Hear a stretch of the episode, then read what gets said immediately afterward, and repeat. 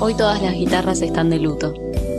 La mía, que tendría que haberse puesto a repasar zambas, solo puede pensar en la tuya. Tal vez porque el barro, tal vez porque este balcón donde te vi casi por última vez, mira una nube de la forma y el color de esas eléctricas con las que soñábamos de chicos. Este balcón que se quedó esperando una charla, unas palabras o un abrazo más que ya no llegará. Luto también en las palabras, habituadas como estaban a que les pusieras cascabeles y guirnaldas.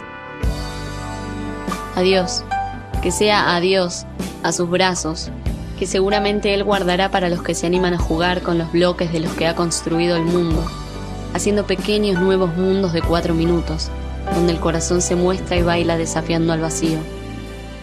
Adiós, en todos nosotros se queda un pedacito tuyo.